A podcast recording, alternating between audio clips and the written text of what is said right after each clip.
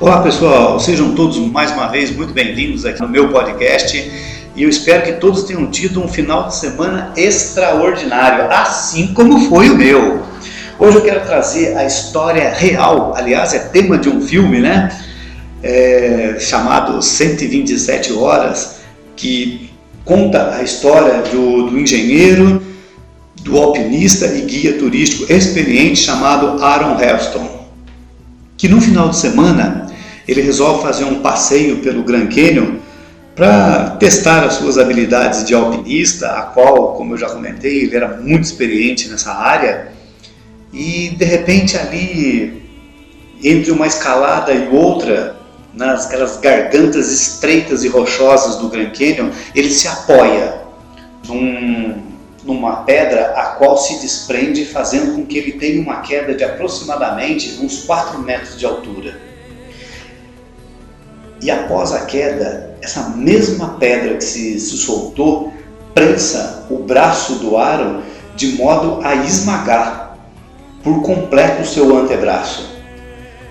E aí vocês podem imaginar o tamanho da dor que esse rapaz sentiu. Ele grita por socorro por horas, mas infelizmente ninguém o ouve. E ali ele fica preso, aproximadamente dois dias e meio. Ele, com a habilidade e experiência que ele tinha, ele fez um torniquete, é, estancando o, o sangramento, mas ele chegou no momento assim de uma difícil decisão. Ele falou assim: ou eu morro aqui sozinho, ou eu vou amputar o meu próprio braço. Mas por que, que ele teve assim esse insight? Porque entre a dor e a alucinação, ele começou, ele lembrou do seu pai, ele pensou muito na sua mãe e tendo a, a, a, noção que ele é fruto dessa família, ele também pensou: eu também quero ter uma família, eu também quero me casar, eu também quero ter o meu filho. E podem acreditar, foi nesse instante que o Aaron é, visualizou o seu casamento, o nascimento do seu próprio filho, que hoje chama-se Léo. Em posse disso, ele tirou forças que não sabe exatamente da onde que vieram e ele saca de uma faca e começa, imagine vocês, a cortar o que sobrou do seu antebraço. Cortar mesmo, cortar a pele, cortar a própria carne, sabe, tirar o que que já não era mais dele, com muita dor, com muito sacrifício, e em prol de algo maior, que é a vida, que é o legado que o Aaron queria deixar. Ele se desprende por completo, deixando ali parte do seu, do seu antebraço. Ele caminha por mais 10 quilômetros, até onde ele encontra uma família que também estava passeando ali é, pelo Grand Canyon e a qual pede socorro e o Aaron é, é resgatado com vida. E aí que entra uh, o meu questionamento para cada um de vocês, para nós fazermos a nossa reflexão diante da, dos desafios que cada um de nós é, temos. Sabe, hoje eu não quero falar dessa forma, mas está quase que na moda falar da pandemia.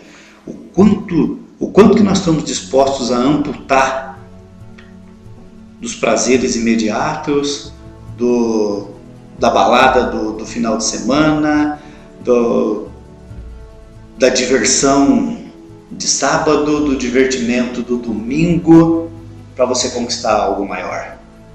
Lembre-se, pessoal, vai chegar um momento na nossa vida que todos nós vamos viver de história. A pergunta é: qual é a história que vocês querem contar da própria história.